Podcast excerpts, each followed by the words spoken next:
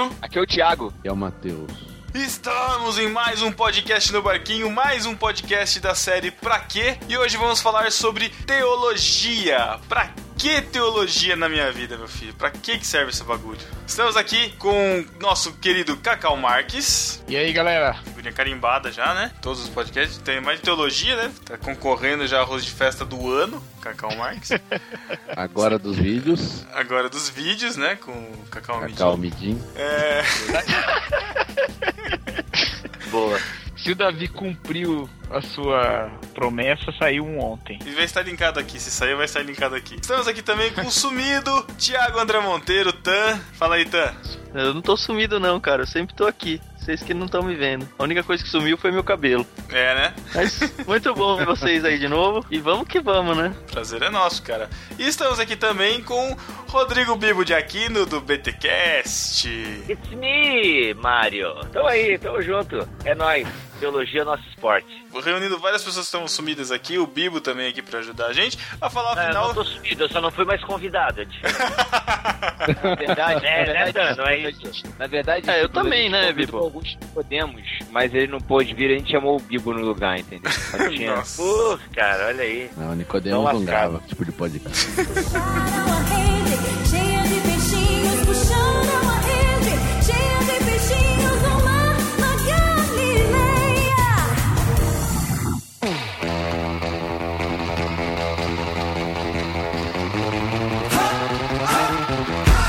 Recados rápidos para o podcast. Você sabe que toda sexta-feira sai podcast no Barquinho. Esse mês deu uma zoadinha aí, a gente deu uma trocada nas bolas, mas não faltou podcast para você. Teve podcast no Barquinho Pipoca sobre o filme Divertidamente, que tava todo mundo pedindo. Então vão lá, escutem, comentem lá com a gente, escutam lá com a gente. Tem também podcast delas, que saiu agora sobre vaidades, logo semana passada.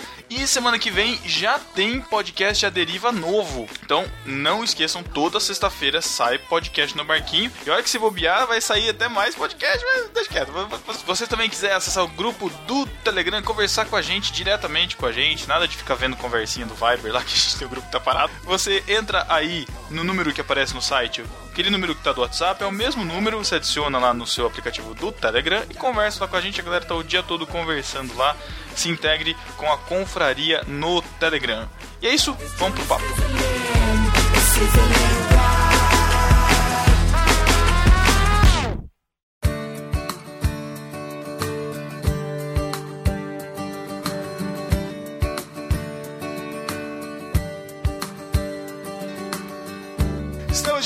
E vamos falar então sobre a especialidade de quase todo mundo aqui nesse podcast, que é teologia. Vamos falar primeiro o que é teologia, qual é o significado da palavra teologia. Vamos lá, os dicionários ambulantes. Ô, Matheus, tu não tá no primeiro ano de teologia? Pô, não me ofende, né, cara? Tô no terceiro já. É que eu Caramba, fiz dois sério? anos há 10 anos atrás e agora eu estou complementando os dois anos. Ah, desculpa aí. Aí Mas o conhecimento. Então vai, veterano, o que é então? Teologia veterano? vem do grego. Não, não é do grego. não. ah, teologia, Claro que é. né? Estudo, Claro estudo que de é do Deus, grego. Né, cara? é mesmo. Eu ia falar, já ia falar do latim, olha aí. É, Isso também é Teologia for Dummies, o nome do episódio, é isso? É, não, essa é outra série, mas pode- a gente pode mudar no meio do caminho, não tem problema. Eu vou dar uma dica, Matheus. É Theos e Logos. Não Teo, sei. Teo vem de Deus, né? Então significa Deus. E Logos, de logia, é estudo. Logos é aquele grupo de música, né? Grupo- Não. Logos é o Nossa. nome do seminário que eu me formei. Ó, Nossa, eu- Olha aí. se for depender de Logos, patrocínio, é, esse pa- podcast Logos tá é feio. palavra, é isso? Logos pode É ser conhecido. palavra, verbo. Eu acho que no contexto da, da teologia é mais para um sentido de tratado, assim, não palavra um verbete, assim. Ah, Logos, É, pode- é Logos de- é palavra, então eu sempre entendi como estudo. A pa- palavra logos é ou palavra ou verbo. Tanto que fala lá em. No, no- João. no princípio era o verbo, ou no princípio era a palavra, é, é, é logos lá. É, mas no campo, mas nesse campo de, dos, de nomenclatura de disciplinas, ele pode significar palavra, estudo, tratado, né? Então, É, eu É, é mais nesse biologia, é biologia, arqueologia, geologia, teologia, então é estudo tratado sobre Deus, né? Claro, uma definição Isso. é estritamente ligada só ao conceito, a- ao termo, né, à palavra, mas teologia significa bem mais do que isso, né? Teologia não pode ser o estudo de Deus, né? Como o ser humano poderia né, estudar Deus? Deus não cabe num tubo de ensaio. Então, teologia é a tentativa de se estudar aquilo que Deus revelou de si, a grosso modo. Hum. É, a, a gente É um- tá é um- refém daqui, da revelação, né? De um jeito Isso, ou de outro, é um- a gente só pode usar isso. Eu gosto da definição que diz que a teologia é um discurso sobre a revelação, né? Aí Isso. ficaria discurso, Boa. logos, né? E a revelação de Deus. Uhum. Então, tá, s- sobre a revelação. Só que a, a gente aqui tem um entendimento do que é revelação, mas tem muita gente aí fazendo teologia, se eu posso dizer assim, mas num- de, uma, de uma forma geral, fazendo teologia com coisas que é bem, difícil de ter sido revelado ou foi bem deturpado. Então como é que, como Como é que Como a gente... assim? Não entendi. Como é que a gente lida É, com isso? A questão de você justificar trízimo, a questão de você justificar uma oferta de não sei quanto pra conseguir bênção de não sei que lá. Talvez, talvez o Pedro esteja dando exemplo de experiência religiosa confundindo com teologia. Porque- acho É, que isso que você está não, exemplificando, mas- Pedro, tá mais pra experiência religiosa do que pra teologia em si. O- ok, Não, mas, Thiago, mas, a mas- questão mas é é o seguinte. uma, a uma questão é a certa forma de seguinte. teologia, sim. Então, a questão é a seguinte: a pessoa que vivencia isso acredita que Deus está se revelando da- da- dessa maneira. Pra ela, Então isso toda é a experiência forma. teo- Então, eu tô. Então toda tô... experiência religiosa seria uma teologia em si. Não, o que eu tô querendo dizer é. Não, mas que isso aí não é experiência, é, é o que o conhecimento que a pessoa formou a respeito de Deus. Não, então, pra ela é teologia, não é a É, experiência estão dela. fazendo uma É. bagunça desnecessária. Então vamos lá. É, tá fazendo... Ah, mas vocês estão aqui pra isso, vocês estão aqui pra ajudar a gente a organizar as ideias, e os discípulos também. Vamos lá. Existe a boa e a má teologia. E nem, por exemplo, teologia é o estudo de Deus, estudo dos deuses. Então, qualquer falar sobre Deus é uma teologia. Até quando o cara fala é, bobiça. Entende? Porque é a compreensão Isso. que ele tem de determinada revelação, ou é a forma com que ele se aproximou dessa revelação, a lente que ele utilizou para se aproximar dessa revelação, que é uma lente ruim, digamos assim, e ele está fazendo teologia. A pergunta eh, não é quem é teólogo, a pergunta é se eu sou um bom ou um mau teólogo. Quem utiliza a Bíblia para justificar trízimo, eh, banho profético e todas essas asneiras que a gente vê, ele está fazendo má teologia, certo? Então todo Mas não deixa de ser teologia. Sim, to- até quando Não. o cara diz que não precisa de teologia, ele está fazendo má Está teologia. fazendo, não tem exato. como nós não fugirmos de teologia, porque quando eu penso sobre Deus, qualquer coisa que eu penso, eu estou cantando uma música herética da Fernanda Brum, eu estou pensando teologia. Então assim, eu estou fazendo teologia. Ah, mas teologia esfria o crente, eu não preciso de teologia, comigo é joelhologia. Esse é um discurso teológico, por mais que a pessoa negue. É, é um, é um discurso sobre Deus. Se é um discurso sobre Deus, é a teologia. Uhum, Isso me, isso me veio à mente aqui agora, me, me- me trouxe à mente aqui agora, Bibu, o prefácio de um livro muito legal que a gente leu no ano passado, chamado Mosaico Teológico. Não sei se você conhece. A venda na BT Store, apenas 27 reais. Olha o gancho, olha o gancho. Aliás, escutem o podcast que a gente gravou, né? O stand sobre mosaico teológico também, pra complementar esse podcast. Isso aí. Close to his heart.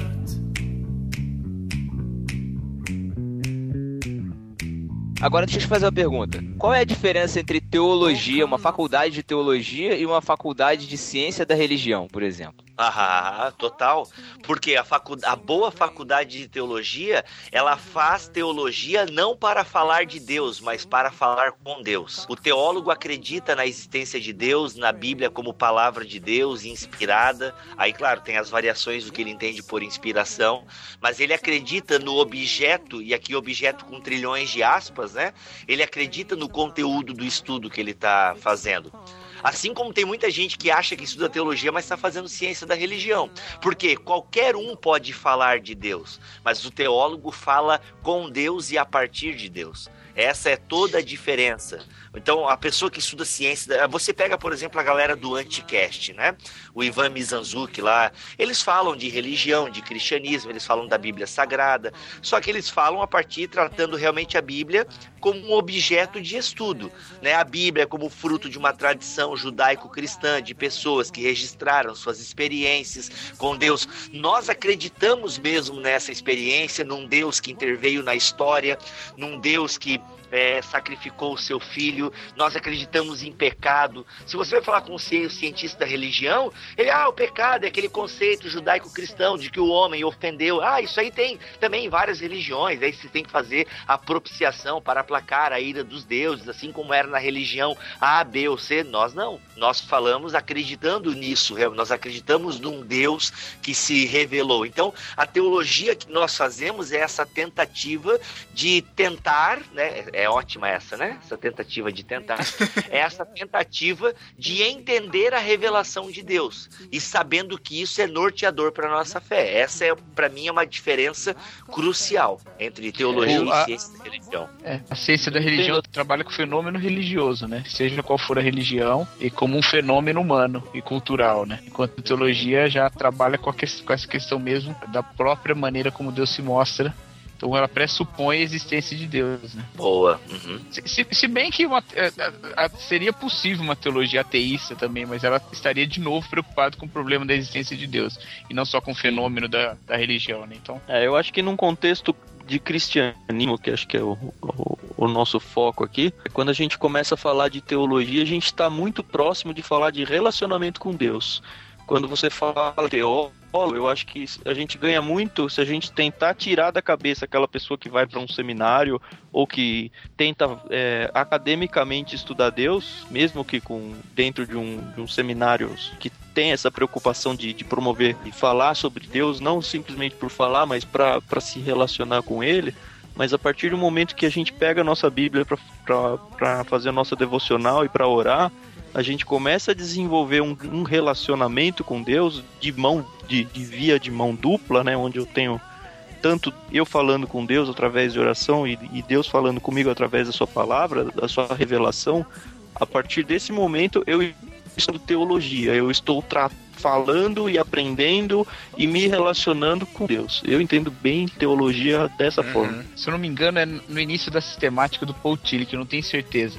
Que ele fala que se você quiser fazer uma dis- distinção entre teologia e filosofia, não é tão difícil de fazer. Agora, o difícil é fazer uma distinção entre teologia e metafísica, que é a parte da filosofia que trabalha com aquilo que vai além do que é físico, né? Do que está em outro plano. E aí ele coloca justamente que a diferença entre teologia e metafísica é esse envolvimento de amor do teólogo com o seu objeto. Eu discordo dessa palavra objeto, mas se eu não me engano é essa que ele usa.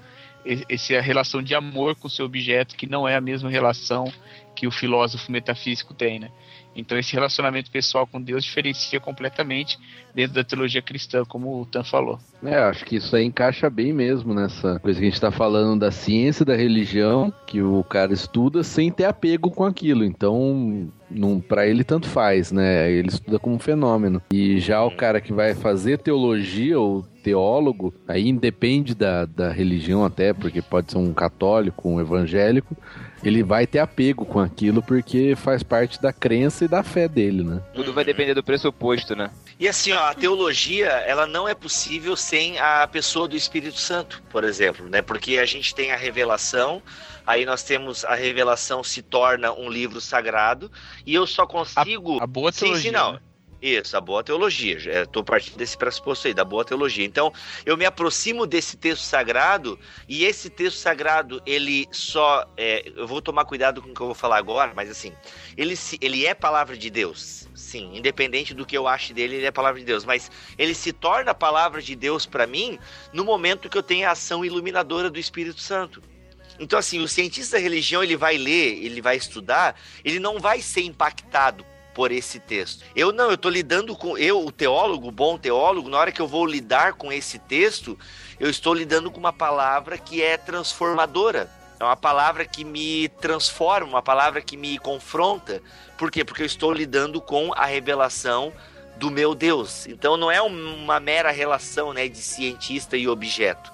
Pelo contrário, né? No estudo da teologia, eu que sou estudado. Entendi. O mais legal dessa parte aí, Bibo, é que quando você fala de, ah, é um texto que me transforma, é um texto que mexe comigo, é um negócio muito além de, por exemplo, eu não vou nem usar é, autoajuda porque eu acho bobagem, mas mesmo textos muito, bom, muito bons de em outros contextos que não a Bíblia, muitas vezes são textos que mexem com a gente, são textos que fazem a gente crescer, que fazem a gente mudar de opinião. Só que com a Bíblia, para quem tem essa ação do Espírito Santo, é algo é, é algo indescritível, é como ter um filho e explicar o amor assim de um filho. É algo que tem que só quem passa pela experiência consegue entender a sobrenaturalidade que existe nessa, nesse relacionamento com Deus através da leitura e estudo e tentar cada vez mais compreender a palavra de Deus. Isso é a teologia. E aí a, a visão, a visão da Bíblia do teólogo e do cientista da religião diferencia nisso, né? O teólogo vai para a Bíblia para encontrar Deus e o cientista da religião vai para a Bíblia para tentar compreender o homem na sua expressão religiosa. Isso, perfeito.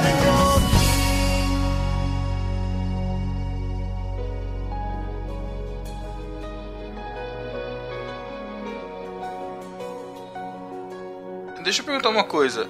Vocês, o, o, o tava con- conversando, falando sobre a gente estudar a Bíblia no nosso devocional, na nossa leitura e tal. É bem diferente o estudo que eu vou tirar, de, de certa forma, numa leitura devocional, de uma leitura que eu vou fazer tentando entender o contexto histórico do livro e parará, parará, parará. Te- Existe, existem diferentes maneiras de se estudar teologia ou eu tenho que sempre englobar tudo de um, de um, de um jeito só? Como é, como é que funciona isso? Eu concordo em partes com a sua afirmação, Pedro. Usando o exemplo que você deu, uma pessoa que vai fazer um devocional comparado com alguém que vai olhar é, com mais afinco, vamos pensar Vai fazer uma exegese. Isso. É, é assim, talvez a pessoa que está simplesmente lendo, ela não tenha noção de que ela está fazendo uma exegese, de que ela está usando princípios hermenêuticos, porque ela nunca nem, nem descobriu que existe isso, não conhece esses termos e não sabe. Mas do jeito dela, ela acaba fazendo. Agora, se você vai para sua Bíblia para fazer a sua devocional naquele esquema de ah, eu vou, vou ler a minha Bíblia uma vez por ano e eu simplesmente abro, leio e fecho e pronto, agora eu vou fazer outra coisa. Eu não, não acho que isso seja muito um relacionamento com Deus, sabe? Eu acho que isso aí é meio que um ah, deixa eu, deixa eu fazer, cumprir o meu protocolo aqui, sabe? Eu, e, e nada mais. Eu tive um professor que dava aula de geografia histórica, por exemplo, só para citar um exemplo pontual, Uhum. assim. Ele falava que era se uma pessoa vai estudar a Bíblia, ele dava, falava muito sobre questão do Antigo Testamento, eu acho que tem até um peso maior nisso. Se uma pessoa vai estudar o Antigo Testamento e estudar é ler assim para tentar realmente entender, sem pegar em mapas, ele dizia bem isso, você está em pecado, porque é, é impossível você compreender o que a Bíblia está querendo dizer se você não pegar um mapa, você tem que contextualizar. E uma pessoa que realmente está interessada no que está sendo dito lá, mesmo que ela não vá fazer um seminário, mesmo que ela não seja que ela tenha é, pressupostos acadêmicos nem nada, eu acho que a partir do momento em que eu entendo que, cara, Deus é Deus, ele me salvou, ele colocou ele mesmo, na pessoa do Espírito Santo, dentro de mim, que faz com que eu consiga enxergar isso. É, ele trabalhou homens na história para que eu pudesse pegar um livro que está na minha língua e não no original, em, em que eu posso pegar esse livro e ler. Se eu não colocar todo o afinco que eu puder para compreender quem é o meu Deus, o dono da minha salvação, talvez eu não tenha entendido muito bem a coisa. Eu vou muito por esse lado e eu sei que muitos cristãos falham demais nisso, mas é, eu acredito muito mais que você leia bem lido um livro da Bíblia por mês do que ler a, livro, a Bíblia inteira num ano, por exemplo. Porque eu quero cara, é- isso aqui é, é joia. Deus me deu isso, eu preciso compreender o máximo possível. E aí, se a pessoa se interessar e quiser ir atrás de um seminário para conhecer exegese, hermenêutica, os tipos de teologia que eu sei que é por aí que você quer entrar na sua pergunta, eu acho que é bem legal a gente falar. Aí é um, um avanço, mas pelo menos isso a pessoa tem que ter feito. E aí, complementando o que o Tan. É Tan, Tan, Tan, Tan, Tan, Tan? Isso, Tan, Tan. Tan. É, Tandy, Thiago, André Monteiro. Olha aí, eu- o que o Tan falou, linhas aéreas Tan, brincadeira. E o que o Tan falou, ah, complementando, eu concordo com o que ele falou, mas é, respondendo aí a tua pergunta com o gancho que o Tan deixou, ah, não sei, é que cada seminário divide a teologia em níveis diferentes, né? Mas assim, eu já li, por exemplo, sobre o nível popular, que é o nível devocional, é aquela leitura que a pessoa faz ali, né, palavra de Deus, Deus falando comigo, aquela coisa, né, um capítulo por dia, não aquela coisa aleatória, ah, vou ler agora Salmo 73, depois eu leio João 48, nem tem João 48, né, mas tu fala, né, em algumas igrejas o pessoal começa a procurar João 48, né, ou quer ver uma pegadinha boa? É quando fala assim, ó, irmãos, abra- abram lá em 1 Tião 5,48, Primeiro Tião, pô. piar, é, pra ver como o pessoal tá bom, né, cara? Então, assim, enfim, o que acontece?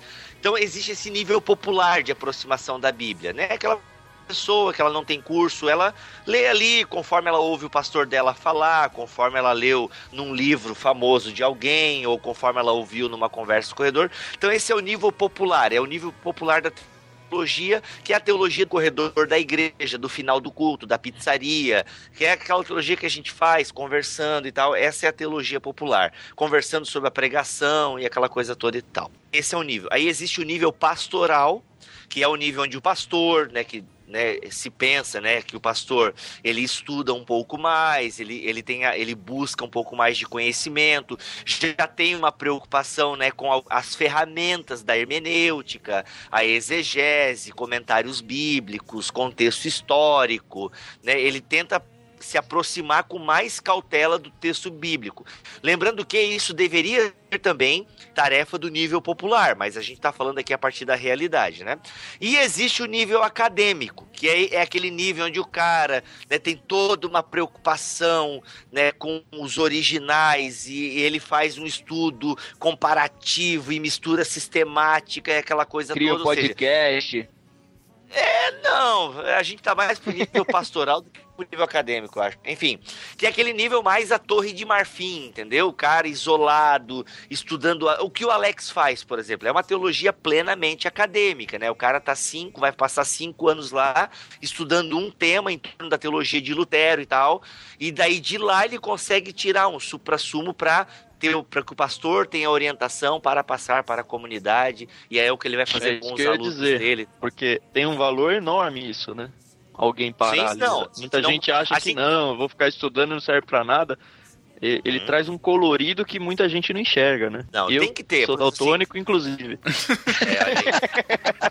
Mas assim, e tem que ter esses caras, porque você olha pra minha prateleira de livros aqui agora. Pô, tenho nomes, né, pessoas renomadas que gastaram a sua vida produzindo teologia acadêmica, para que eu, Graças a própria Deus que Bíblia- fizeram isso, né? A própria Sim. Bíblia é resultado disso. Sim, mas não de teologia acadêmica. A Bíblia, ela é fruto da teologia, mas da teologia popular, da boa teologia popular, né? A Bíblia Ah, é? nasce a par... é, eu, eu defendo essa tese, né, de que a Bíblia nasce a partir da reflexão popular, a partir do labor teológico de um povo que está experimentando a revelação do seu Deus. E aí eles vão registrando Não. isso como escritura Não, sagrada. não, não, não, não. Tô, É que- falando, não tô falando do registro, tô falando da organização, cara.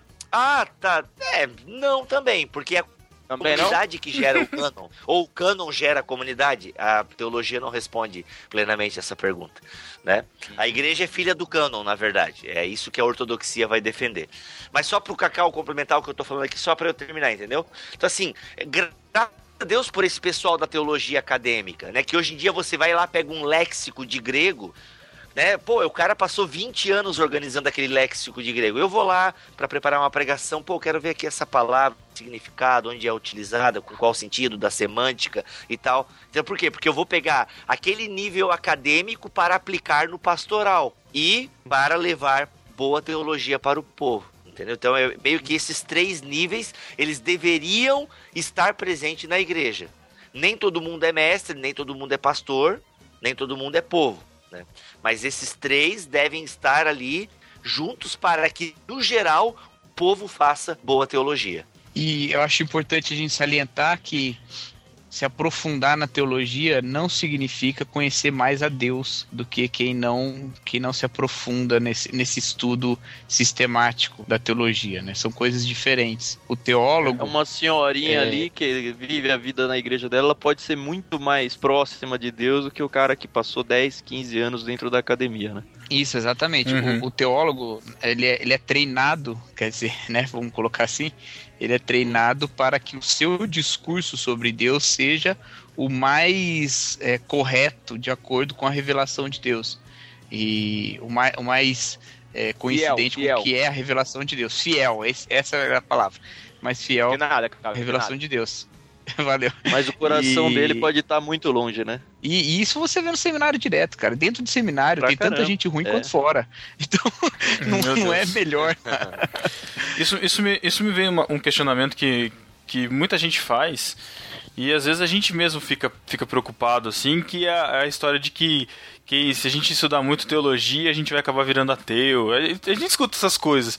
E muitas vezes, a muitas vezes o estudo da teologia, ou é, eu acho que, eu, eu- imaginando aqui, eu acho que até o estudo de forma incorreta ou a- uma orientação incorreta sobre o estudo causa esse tipo de confusão. Porque você vai estudar.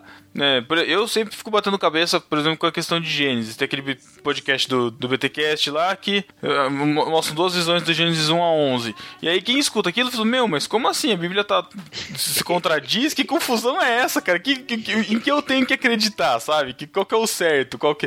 Porque na- é, é, é- é diferente você conhecer uma linha.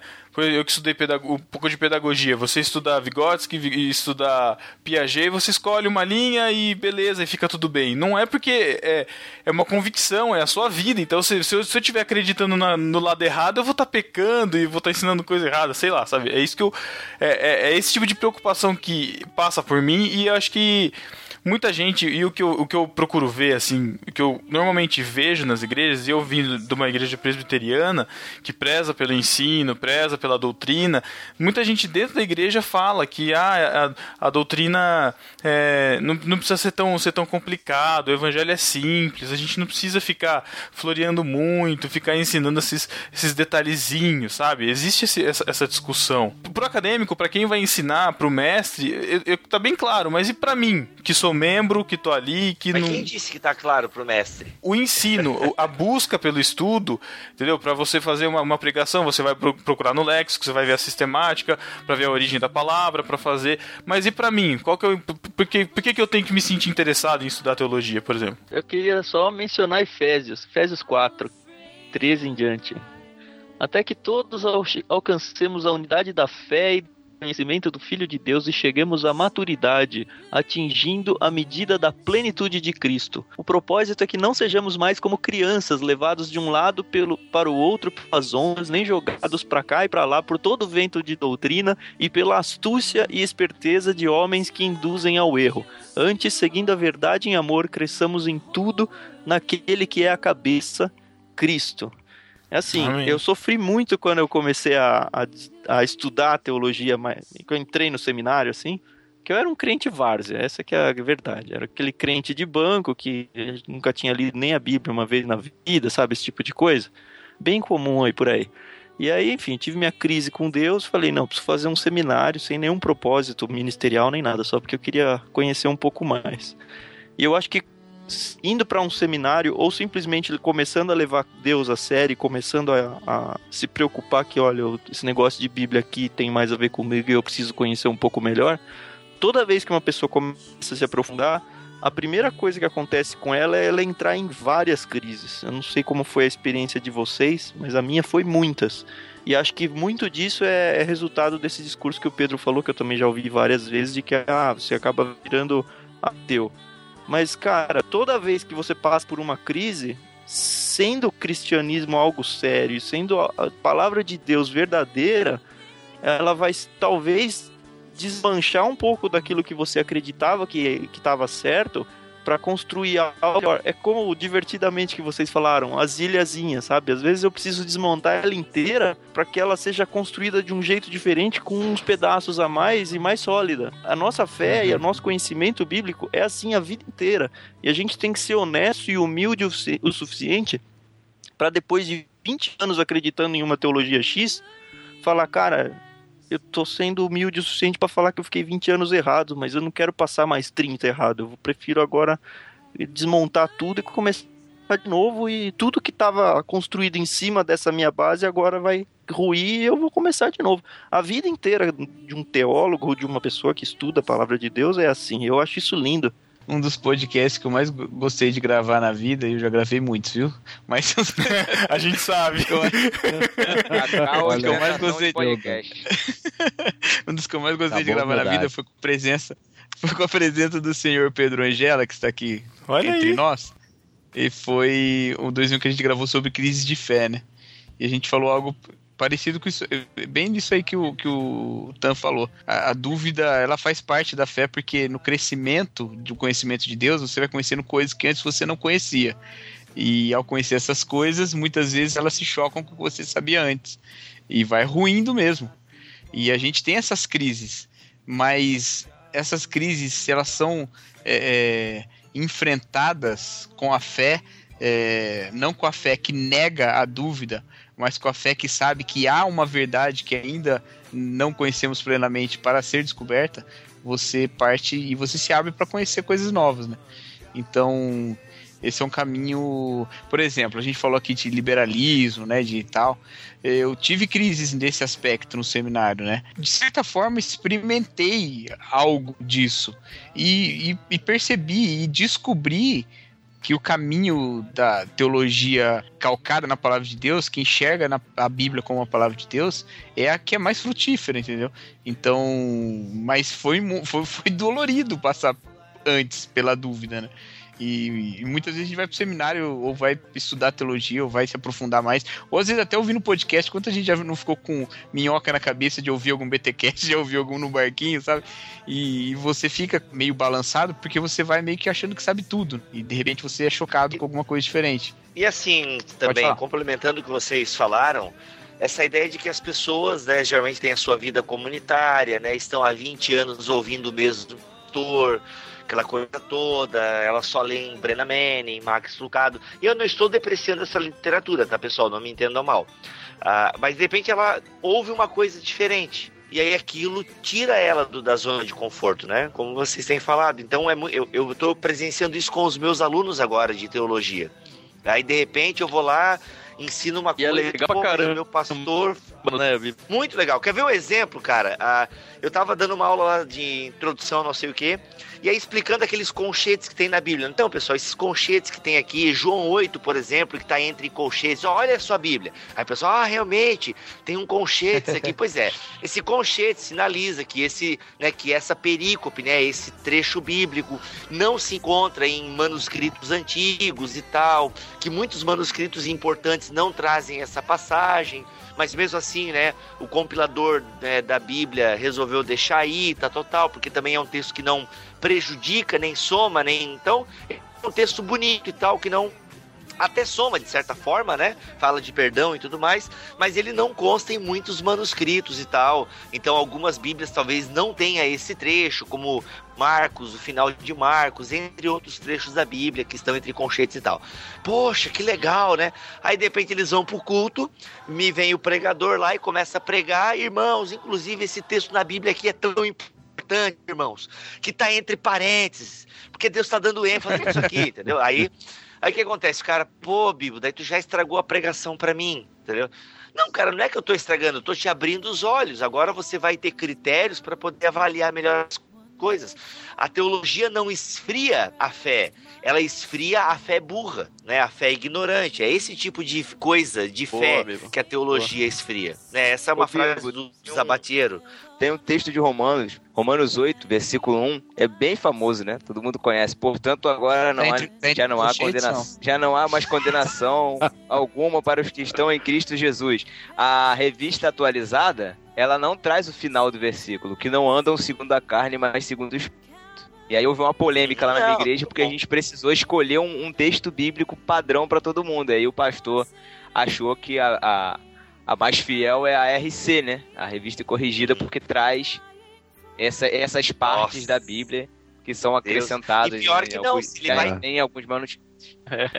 Não, pior que É, não. pior é, é que eu, não- eu não consigo nem, eu não consigo nem entender essa necessidade de escolher uma tradução oficial para a igreja. Não, isso Eu é não vejo. Ah, não, não, a gente fez uma, a gente fez uma bíblia, a gente fez uma bíblia comemorativa dos 50 anos da igreja. Uhum. Partindo do que você falou, Thiago, é complicado você dizer que a RC é a melhor e tal. Por que não? Se você pega a revista corrigida em 1 Coríntios 6, versículo 20, ela traz um complemento que nos principais manuscritos não traz. né? Eu lembro disso porque foi o meu texto de exegese lá na, na faculdade. Então, assim, e tem várias outras passagens da Bíblia, alguns complementos e tal, né? Alguns manuscritos trazem isso, outros não trazem e tal. Então, assim, é, essa questão, né, da crise e a teologia, ela é super normal. Ela é super normal, ela pode ser purificadora, né, no sentido da palavra crises.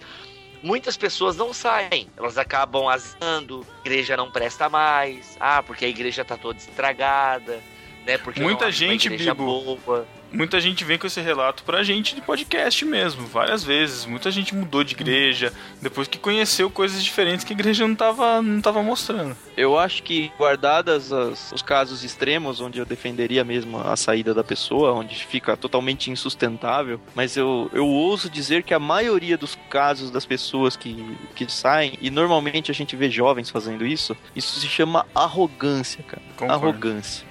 Então, se você tá cogitando isso, cara, saiba que você, primeiro, você não vai encontrar nenhum pastor perfeito que vai sempre pensar 100% como você. E, e sempre vai pregar tudo certinho, tudo perfeito. Segundo, você É nunca igreja- vai encontrar uma igreja perfeita, porque a igreja é feita de homens. É, a revelação de Deus é de Deus. O que nós estamos tentando fazer é interpretar a revelação de Deus.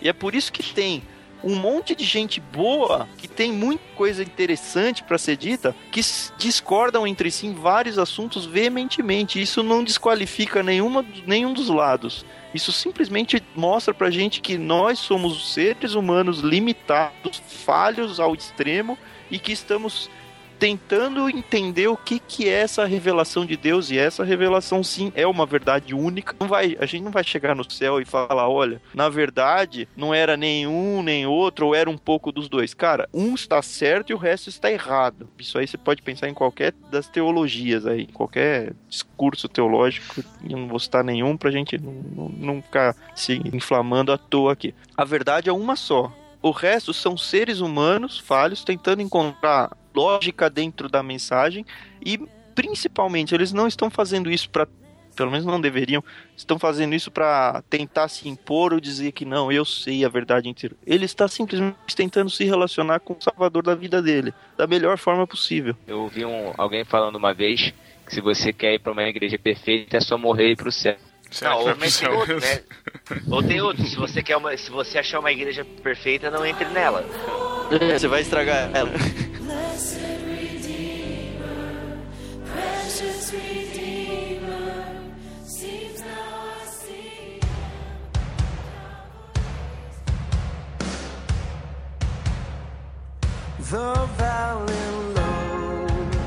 Quando a gente fala de estudo de teologia, é, é difícil imaginar que existe. Que, sei lá, pra mim, estudar teologia, ter tentativa de entender Deus a partir do que ele já revelou pra gente e tal. Então a gente fica nessa, mas beleza, mas eu posso estudar de, com focos diferentes, com olhares diferentes. Existem subestudos ou subtemas dentro da teologia? Dá pra categorizar o estudo da teologia? Como é que funciona? Ô, que manda você aí? Matheus. Ah, eu acho que o Matheus é É. teólogo também, cara. Ele não tá falando nada. Não, mas, pelo amor de Deus, mano. Tô deixando Matheus os tá especialistas. A gente, a, a gente divide geralmente, a gente não, né? Mas os estudantes aí de teologia vão dividir entre sistemática, bíblica, histórica e prática. Mas aí já existem divergências já, né? Uhum. Achei que Quais são as divergências, né? Matheus? Ah, tá, não, Quais são as não, não é, é que essa, uma essa forma aí. nada. Peraí, o É, que é. essa- Gente, o, deixa o Matheus responder, o gente. que é teologia sistemática? Vamos lá, primeiro. Não, deixa eu explicar Não, isso que ele peraí, falou das peraí, eu divergências. acho que tem que, é, eu acho que o Cacau tem que responder o Matheus. Vai, Cacau. Não, porque é o seguinte. Responde é, agora, quero isso é só ver. lógico- Isso é lógico. Eu vou falar igual um professor meu falava no seminário. Isso é, lógico, é é uma forma de você cortar o boi, né? O boi é um só. E você corta ele de diversas maneiras. No Brasil você corta de um jeito que tem picanha, fora do Brasil não tem picanha. Mas esse aí é um jeito de você cortar, em quatro áreas. Você pode cortar de outras maneiras. Por exemplo, É, eu, particularmente, acho que a apologética cai dentro da, da sistemática, porque ela vai defender as doutrinas, já que sistemática seria a dogmática ou a doutrinária. Mas outros já separariam, por exemplo, a apologética, já colocaria como uma outra área. É, alguns colocariam a histórica, ou ainda acrescentariam teologia filosófica ou algum outro tipo. né? mas é, essa é uma forma de dividir entre Tem sistemática, a bíblica, histórica pessoal coloca. mas que é mais uma, uma, um método da, da teologia bíblica, né? E a prática também, nem todos reconhecem também essa a teologia Mas prática como... definam os teologia termos. Pode ser que um monte de gente não né? saiba o que é. Então, a teologia sistemática é teologia doutrinária, dogmática, né? É a dogmática. Então, ela é a que explica, basicamente, a teologia sistemática é que responde a pergunta: o que a Bíblia diz sobre? E aí, sobre alguma coisa, nas áreas da Ela, teologia. ela- é, o nome já diz, ela vai sistematizar as, as áreas de interesse dentro da teologia e aí a partir de cada área de interesse vão surgir algumas linhas aí de interpretação que vão de nessas teologias sistemáticas, né? Por é exemplo, aquela que o Pedro odeia, é aquela que o Pedro odeia, porque ela rotula tudo, né? Na verdade. É por aí. Você, é, você, por exemplo, eu quero saber o que é que a Bíblia fala a respeito de Jesus Cristo. Então, tem lá uma área da, da teologia sistemática chamada Cristologia, Cristologia. onde você vai aprender isso. Tem outras áreas, soteriologia, que vai falar de salvação, ramartiologia, fala do pecado, e várias outras áreas é, dentro dessa teologia sistemática. Vai olhar para a Bíblia toda e tirar da Bíblia toda a informação a respeito disso. E não somente isso, Cacau, a sistemática também, ela dialoga com as demais ciências. Então, por exemplo, a sistemática vai dialogar com a sociologia, vai dialogar com a antropologia, vai dialogar com outras ciências para se tentar entender ah, essa ou para complementar o entendimento dessa doutrina bíblica.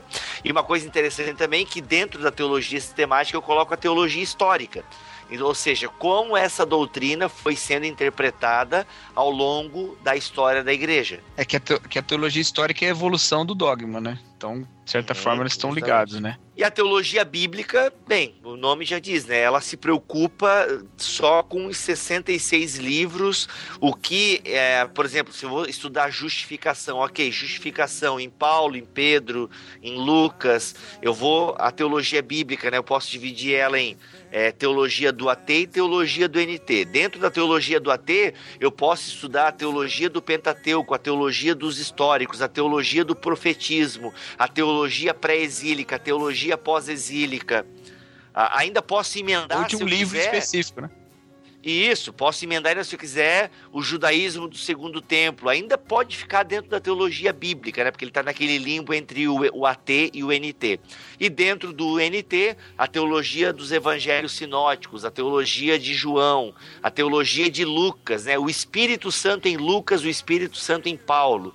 Isso é a teologia bíblica, né? Ela, quer, ela fica dentro do arcabouço dos 66 livros. E aí tem as ferramentas da exegese, da hermenêutica, para eu me aproximar desse texto e compreender a- as suas doutrinas, né? Tanto que se você pega uma teologia sistemática, geralmente as boas teologias sistemáticas, elas começam, vamos pegar lá, né, Cristologia que o Cacau falou, o estudo de Cristo. Então ele começa a falar sobre Cristo no AT, Cristo no NT e estudo sistemático. Geralmente, a grosso modo, essa é uma divisão básica. Claro, tem muitas que tomam caminhos diferentes e tal, e são boas também, né? Não vou limitar aqui. Mas a grosso modo tem um pouco essa preocupação. Eu ouço algumas pessoas falarem que, assim, ah, a minha teologia ela é bíblica. Quer dizer, ah, em outras palavras, ela quer dizer, ela- essa pessoa está querendo dizer que ela não segue uma teologia sistemática, uma linha teológica que vem da teologia sistemática. Não, Vocês quer dizer que ela é isso é iludida. possível? Né? Não, é- é- ela, tá, ela tá dizendo que a teologia dela é, é, é baseada na Bíblia e nada mais. Isenta de erros, não. É, ninguém que segue o cristianismo é, tá isento de uma, de uma teologia sistemática, uma vez que ele segue alguma doutrina, né, cara? E a Sim. doutrina é construída em tem um cima dos textos da Bíblia toda. É, com certeza. Então, assim, é que a teologia bíblica, ela foca em certos elementos literários, que não é exatamente a preocupação é, última da teologia sistemática.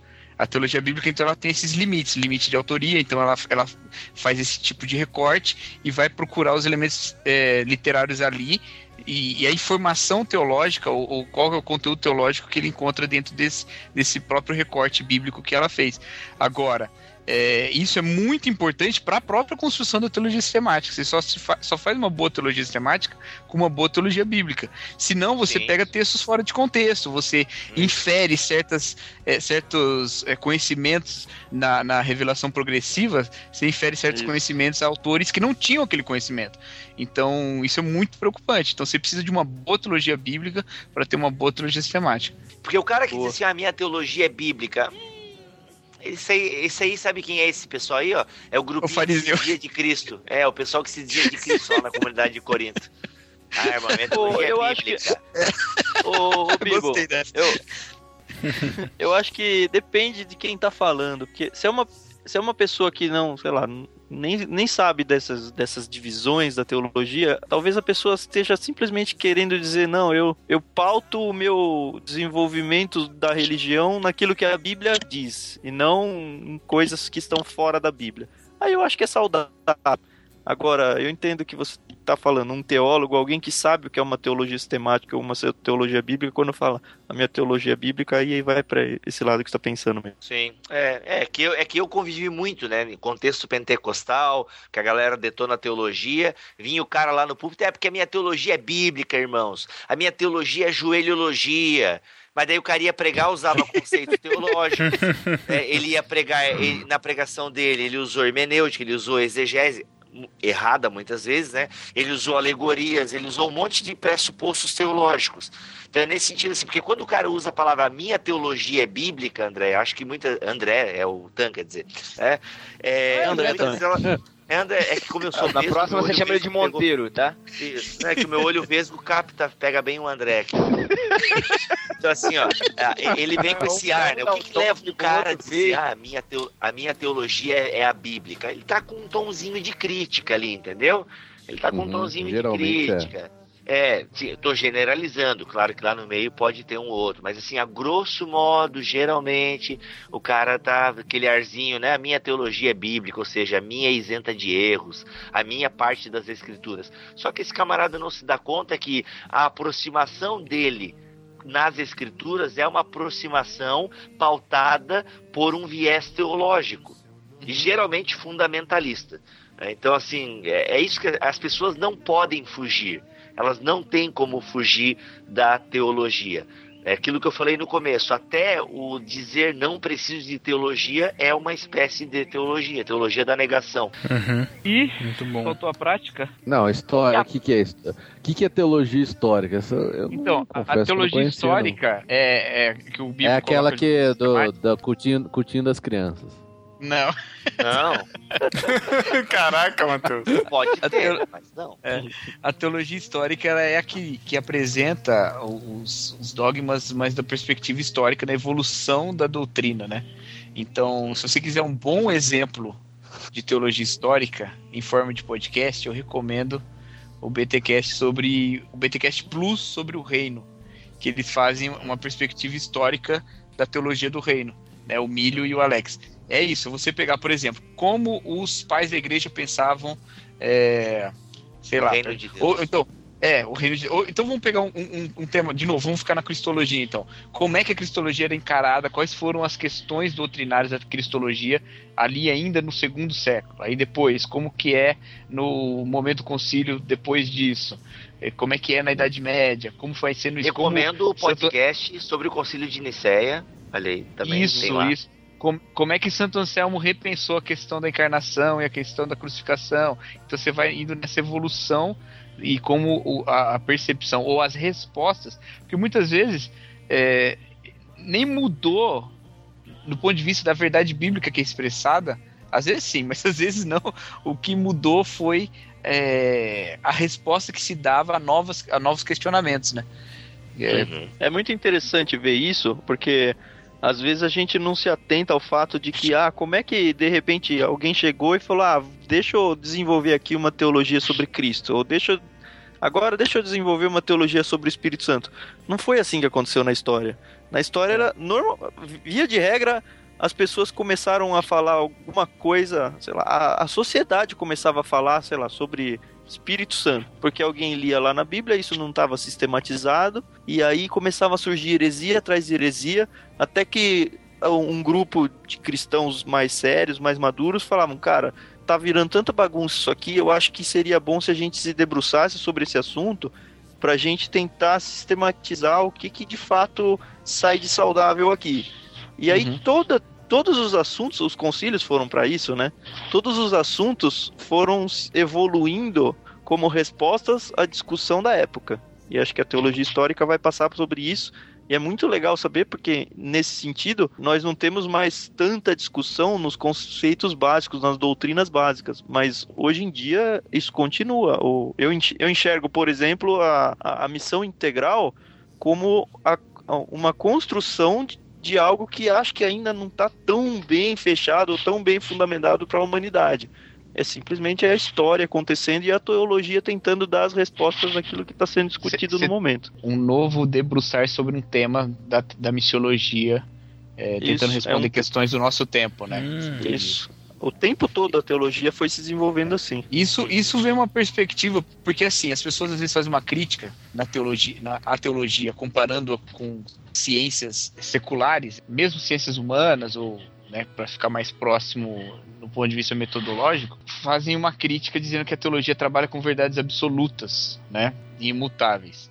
É, a revelação é absoluta e imutável. A teologia é humana, ela não é absoluta e imutável. E a teologia, como a revelação, ao chegar a nós, nos encontra em nosso próprio pecado e na nossa própria limitação do nosso entendimento, é, a gente precisa desse exercício junto de voltarmos os nossos corações para o Espírito Santo e, e os nossos olhos para a palavra de Deus, juntos em corpo, porque somos capacitados para um edificar o outro, e assim tentar responder ou proclamar ou fazer esse discurso sobre Deus de maneira mais é, próxima e fiel, né, do que a teologia, do que a revelação de fato é. Então a teologia pode sim se transformar com o tempo e ela o tempo todo se critica pela palavra de Deus. O tempo todo ela coloca a palavra de Deus lá e fala: "Não, peraí, vamos ver. A gente tá indo pro caminho errado. Não é, não é por aqui. Então estão exagerando esse ponto que foi importante lá atrás, mas agora a gente já passou do ponto. Vamos voltar. Olha a Bíblia aqui, olha esse versículo aqui. Então, é, mas é gente- isso mesmo. E é lindo isso, né? Eu também não vou citar nenhuma doutrina específica para não gerar barulho, mas se hoje nós se hoje nós temos muito bem fundamentado é, uma, uma doutrina X, onde, sei lá, 400, mais de mil anos atrás, essa doutrina estava sendo debatida e seriamente debatida. E hoje a gente olha para trás e pega um, um homem, um personagem que hoje é tido como um grande herege. Pode ser que a gente vai e essa pessoa vai estar lá. Porque ele ninguém. Eu imagino que ninguém que, que hoje é taxado como herege na história. Ele estava querendo construir uma heresia. Ele estava dialogando com a teologia que estava sendo construída na época dele. E o tempo passou, mostrou que ele estava errado, mas de repente ele era uma pessoa da época dele, onde ele era piedosa e ele trabalhou com aquilo que ele tinha em mãos. E Sim, muitos de Ário. nós pode acontecer lá na frente também. E a pergunta pro Bibo é: Ário está no céu ou não? Olha, não sei, no céu de qual Deus, né?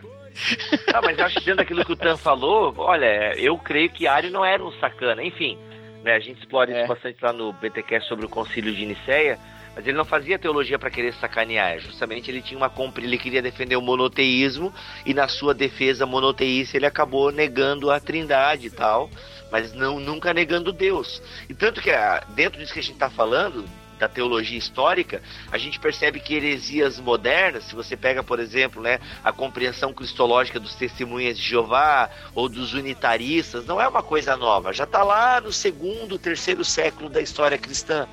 As várias concepções de Cristo, do Espírito Santo. Então, os concílios ecumênicos, os primeiros quatro, por exemplo, eles vão acontecer justamente para sedimentar a teologia da igreja. Então, é a igreja fazendo teologia sistemática a partir da Bíblia, conforme vai vivendo a sua história.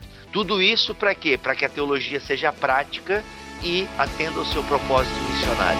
Pronto. Isso aí.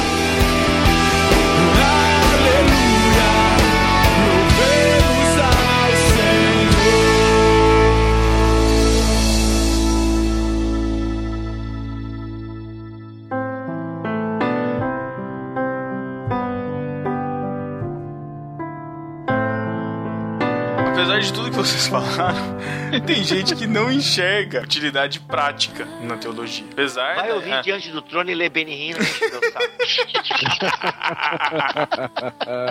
Eu gosto do, eu gosto do Bill porque ele, ele fala na cara. É E olha, eu vou te falar, hein, diante do trono hoje em dia tá até bom, viu? É, diante do... Eu quero propor justamente isso que para nossa vida pessoal, né, nossa vida, a, a nossa busca pessoal, a nossa a, a nossa missão pessoal, a, a, a, a gente tem a, a- a missão principal, mas cada um no, no seu dia a dia, cada um na sua na, na sua convivência. Vamos fa- fazer bem a conclusão clichê. Vamos responder a pergunta: para que teologia?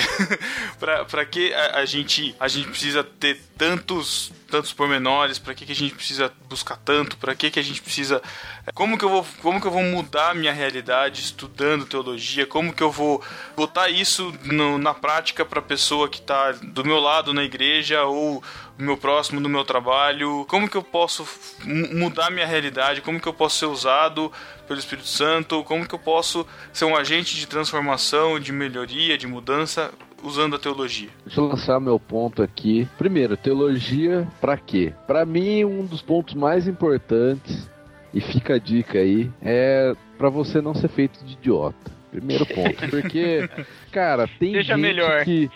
É, tem gente que de forma ignorante, ou às vezes de forma intencional, vai distorcer a Bíblia e vai falar coisas que não, não são verdade.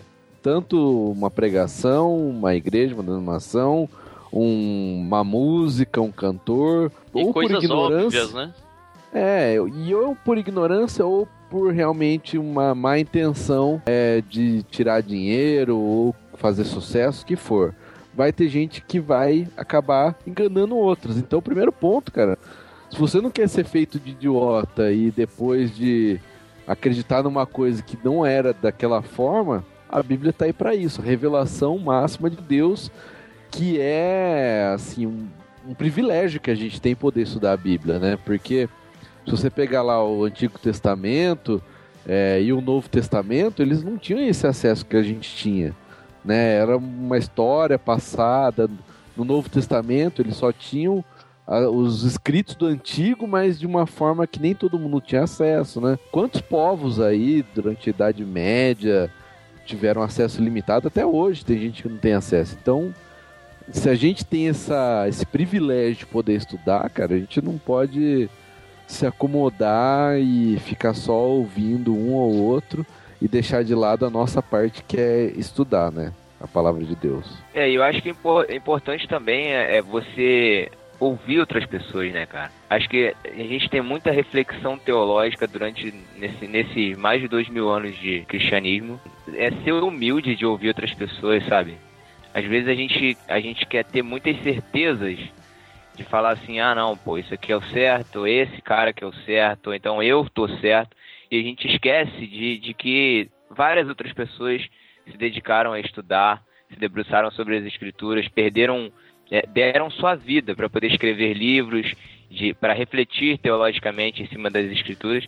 E a gente precisa ser humilde para ouvir essas pessoas, cara. E a partir disso, desenvolver a nossa fé, que crescer espiritualmente, amadurecer espiritualmente, né? A partir disso. Então a teologia acho que é importante nesse sentido, de fazer a gente amadurecer mesmo.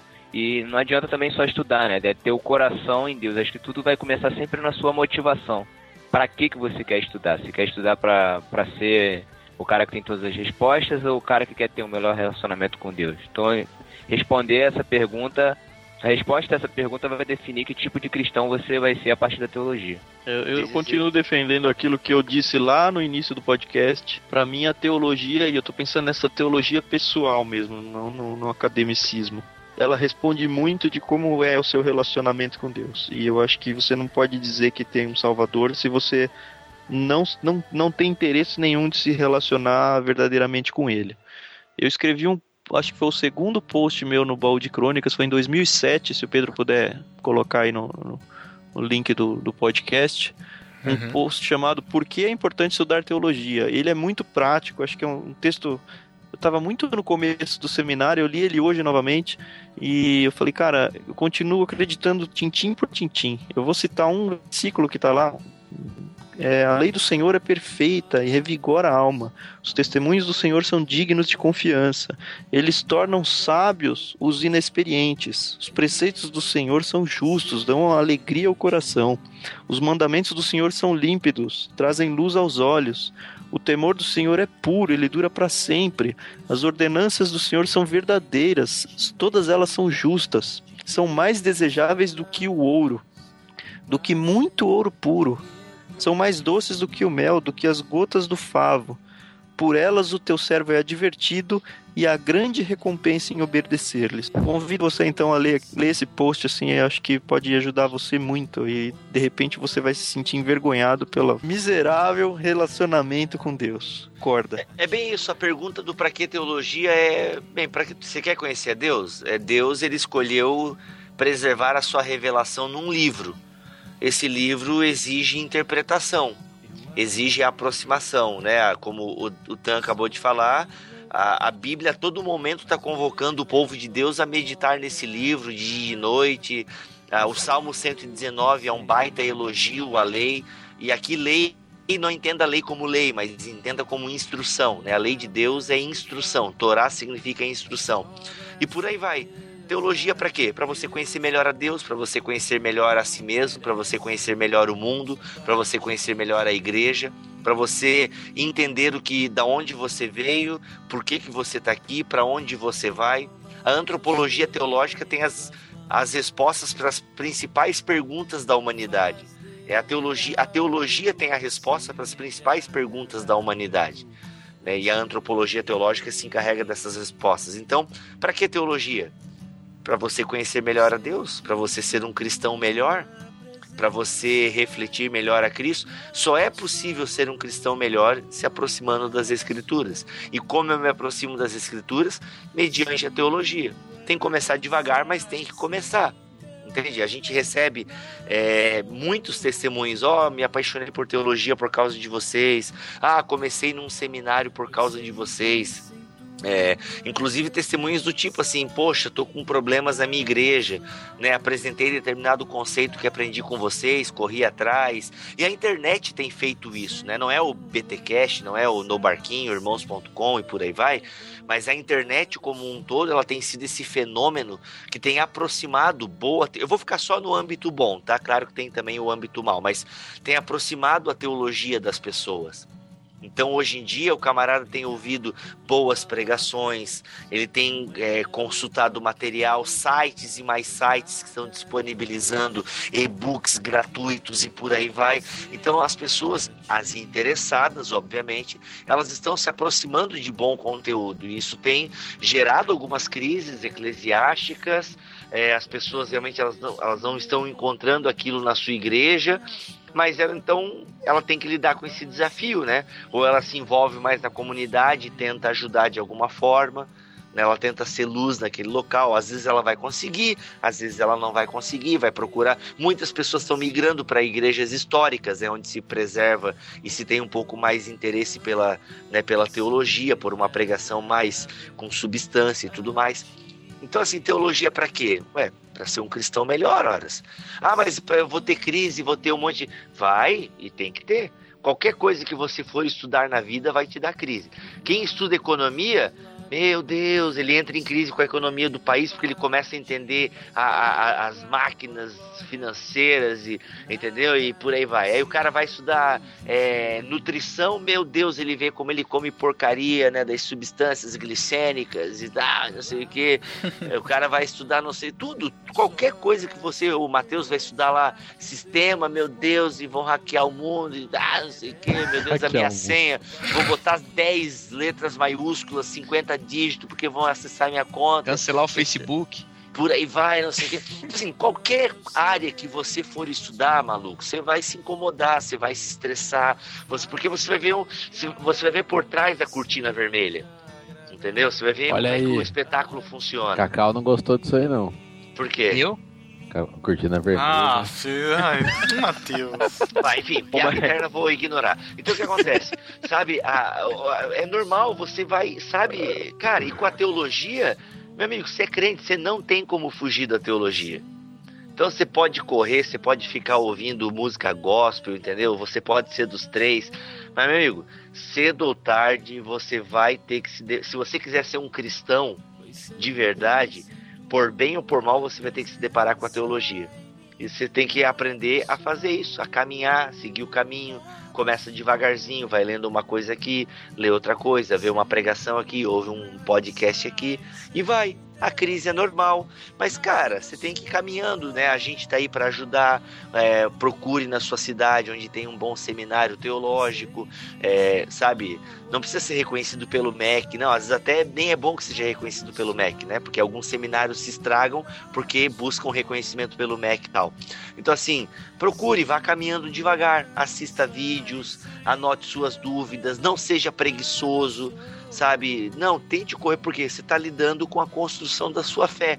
E, paralelo a tudo isso, complementando o que já foi falado aqui, tem a sua vida de devoção, de oração, sabe? Porque sem essas coisas você vai ser um péssimo teólogo.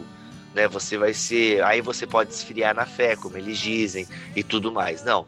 Você tem que fazer, buscar essa teologia para que isso te, para que isso te aproxime mais de Deus e fortaleça a sua esperança.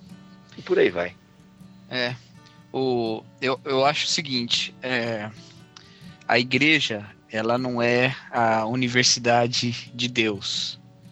A igreja, ela é o corpo de Cristo, né? É através de quem Jesus Cristo vive, né? É claro que ele vive ressurreto, mas através de nós ele vive na terra também como igreja, como corpo. Ou seja, o fim da igreja é essa prática de Cristo no mundo. E o fim da teologia é orientar essa prática na verdade. Então, em Efésios, o apóstolo Paulo fala que nós seguimos a verdade em amor. Né? Então, nós seguimos a verdade, a gente precisa de teologia para seguir a verdade. E essa verdade orienta a nossa prática de amor. É, em Colossenses, Paulo escreve que nós nos refazemos no novo homem, o novo homem se refaz para pleno conhecimento. É na- no, ref- no refazer das nossas práticas de novo homem que nós temos o conhecimento. Então, teologia sem a prática de Jesus Cristo não dá conhecimento de Deus, dá conhecimento de letra, de conhecimento de teologia, conhecimento de doutrina, mas não dá conhecimento de Deus. Conhecimento de Deus é baseado na verdade bíblica que é apurada ou, ou que, é, que, que é no esforço teológico que nós aprendemos, nós orientamos a nossa prática para aí sim conhecer mais de Deus na experiência. Né? Então o que acontece hoje nas igrejas é que todo mundo quer experiência com Deus, mas ninguém quer, te- quer teologia. Ninguém quer verdade, só quer o amor, só quer o fogo, só quer a experiência, mas ninguém quer a verdade. E fala, eu não preciso disso, eu preciso de Deus. Não, peraí, mas Deus deixou orientações claras de como quer que você ande com ele. Você quer ser ovelha do pastor para andar com ele, é no caminho da justiça que você anda, querido. Então tem que andar com ele, não é só ficar lá parado, lendo e esperando, ou e nem só andando sem saber para onde anda. Tem que saber para onde anda e andando junto com Deus, né? Então a teologia é para isso, ela orienta a, a prática da igreja para que a igreja cumpra a vontade de Deus e haja segundo a vontade de Deus. E assim ela conhece mais de Deus. Eu acho que a teologia faz parte disso, da gente se conhecer como, como nós somos, de onde, como o Bibo já falou, como todo mundo falou, como nós somos, de onde nós viemos, qual é o nosso objetivo aqui. E, de certa forma, a gente tem uma certa preguiça que vem de lá de Adão, de conhecer a Deus de, da, da forma mais curta, né, de querer comer o fruto para entender tudo logo e de querer escutar música pra, porque é mais fácil de, de aprender e seguir aquela eh, o ensino que a música traz ou o ensinamento da do que o pastor engraçadão fala sempre e não investigar a fundo e não querer saber exatamente o que a Bíblia ensina, o que Deus quer falar com a gente, né? Então é isso, Bibo, muito obrigado pela participação, cara, valeu por ter participado com a gente, ter contribuído com o podcast, mano. Tamo junto, cara. Pô, valeu, eu que agradeço o convite. Posso fazer recomendações? Não. Lógico. Ah, gente, queria recomendar para vocês o BTcast 048. É onde a gente meio que fala também por que teologia é o nosso esporte. E como o Pedro já falou, né, o Thiago também, vocês fizeram aí um NB sobre o mosaico teológico. O mosaico teológico ele é essa aproximação né, das doutrinas, das principais doutrinas bíblicas numa linguagem jovem. Então, se você quer entender um pouco o que é teologia sistemática na mistureba com a teologia bíblica, o mosaico teológico pode ser uma boa iniciação. E se você quiser praticar esse esporte da teologia com a gente, tá aí o BTcast toda terça-feira sendo publicado lá no bibotalco.com. Valeu, gente. Obrigado mesmo pelo carinho aí, pela atenção. E é nóis, tamo junto. Valeu, Zaço, Bibo. Valeu, Tan, por participar com a gente também, cara. Cara, obrigado pela oportunidade. É sempre bom aproveitar e ajudar um pouquinho aí. Tava já muita saudade de participar aí com vocês. Sempre que quiserem, a gente tá por aí. E pessoal que tá ouvindo aí, continua ouvindo e vamos que vamos. Cacau, valeu, Zaço também, cara, pela participação. Obrigadão. Valeu, manos. Muito legal esse papo aqui. Foi uma delícia. Cacau, show. Valeu. Putz. Nossa, tá. Então é isso, galera. Deixe seus comentários aí, indicações também de materiais aí. Enche o pessoal de perguntas aí, eles vão te ajudar também a responder. E até 15 dias. Abraços. Valeu, galera. Tchau. Tchau. Falou. Até mais, galera. Obrigado, boa noite. Bom, não sei se você tá ouvindo à noite. Tchau. Tchau. de experimentar. Quero a teologia que me faça orar. Uhum. Do mistério e do milagre do Cristo. Que eu resisto, que eu insisto em não imitar. É por isso que eu quero a graça de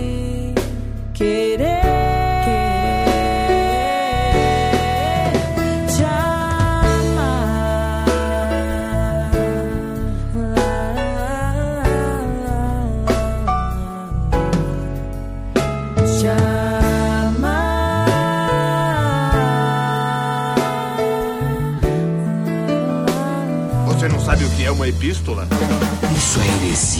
Apresentei a pistola.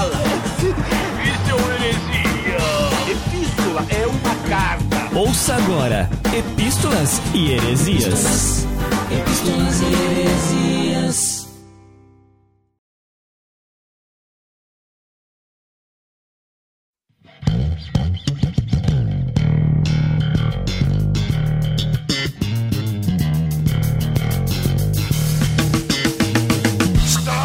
Leitura das epístolas e heresias do podcast número 89, Mas e Se? E também do No Barquinho Pipoca sobre Divertidamente, rapaz. Estou aqui com Gabriel Tuller, lá do Graça Pop. Tô achando graça. Olá! Tudo bem com vocês, pessoas? Como é que vocês estão? Eu tô sendo convidado aqui direto, só pra participar das epístolas, né?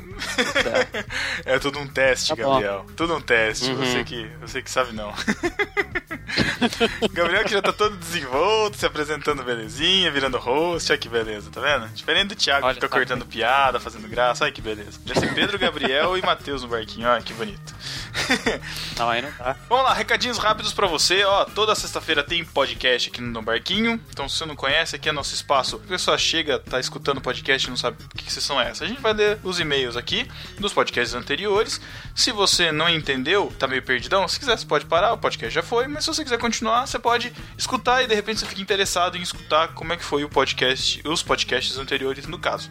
Mas toda sexta-feira tem podcast aqui. Então, se você é um novato, a gente tem podcast delas, que é um podcast feito por mulheres, mas que todo mundo pode escutar, são temas muito legais. Tem o podcast A Deriva, que é um podcast, é um audiodrama, então é uma história toda é, dramatizada, mas tudo em áudio e é muito maneiro se escutar de fone de ouvido, num silencinho legal, assim. É, é bem imersivo, bem legal. E a gente também tem o No Pipoca, que sai todo mês que tem cinco sexta-feiras, pra resumir. É, ou quando sai um filme da hora, a gente grava e a gente fala sobre o filme que tá no momento, ou uma série, ou uma série de TV, é, enfim, sobre o que a gente quiser relacionado a filme, né? Por isso que é pipoca, é, ou algo assim, em televisão, enfim.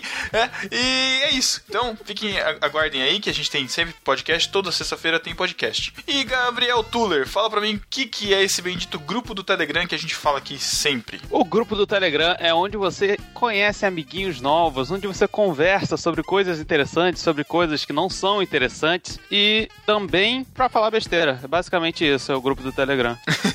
É, sabe aquele grupo do WhatsApp da família que fica 15 mensagens de bom dia e mais 3 mensagens de boa tarde e aí aquelas fotinhos chatas? Então, não é nada disso, cara. Nada disso. A gente proíbe. É muito mais legal. É, o primeiro mandamento do, da confraria, do grupo, é não poder mens- mandar mensagens nem de bom dia e nem correntes de WhatsApp e etc. Então, o melhor grupo né? Muito amor. É, se você quiser, baixa o aplicativo do Telegram, tem pra Windows Phone, pra Android, pra iOS, tem pra Mac, tem pra PC. Se você tem Linux também, tem pra Linux. Só você tá usando Linux aí, então é pra você. É, você pode acessar pela web também.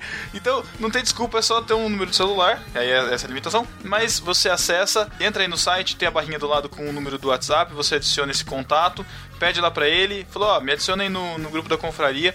Tem 200 vagas na confraria, no grupo da confraria. É o limite de grupos do Telegram. A gente tá com 135, se eu não me engano, então ainda cabe gente. Vamos lá, vamos lá. Pra... A galera tá se conhecendo, já tá dando vários frutos que, de repente, vão pintar por aqui no barquinho. O Tuller é um deles, né, que começou a ficar influente, conheceu a galera, não sei o que lá, tá aí e tal. Então, mas é isso. Acesse o grupo do Telegram.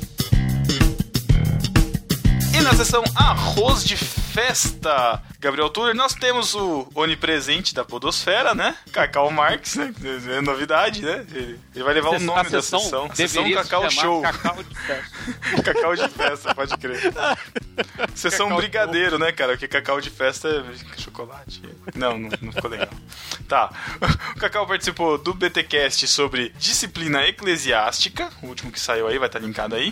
E também do CabraCast, lá com o Abner, junto com o Abner e o Ivandro, é, sobre cristianismo e ideologia. Os dois estão muito bons, vão lá escutar. Excelente. Escutem mais de uma vez, porque os temas são bem pesados, assim, Uhum, bem deixa densos. pensando muito tempo, cara, sério. Quem mais participou de podcasts alheios, Gabriel? Quem mais? O senhor mesmo, este que vos fala, Oh! Pedro Angela, participou lá comigo do Graça Pop número 5, junto com o Davi, falando sobre a evolução do consumo, sobre como a gente consegue, como a gente consome hoje em dia, é, filmes, séries, etc. Vá lá. Tá bem legal, gente. Muito O maneiro. Graça Pop voltou. É isso aí, escutem.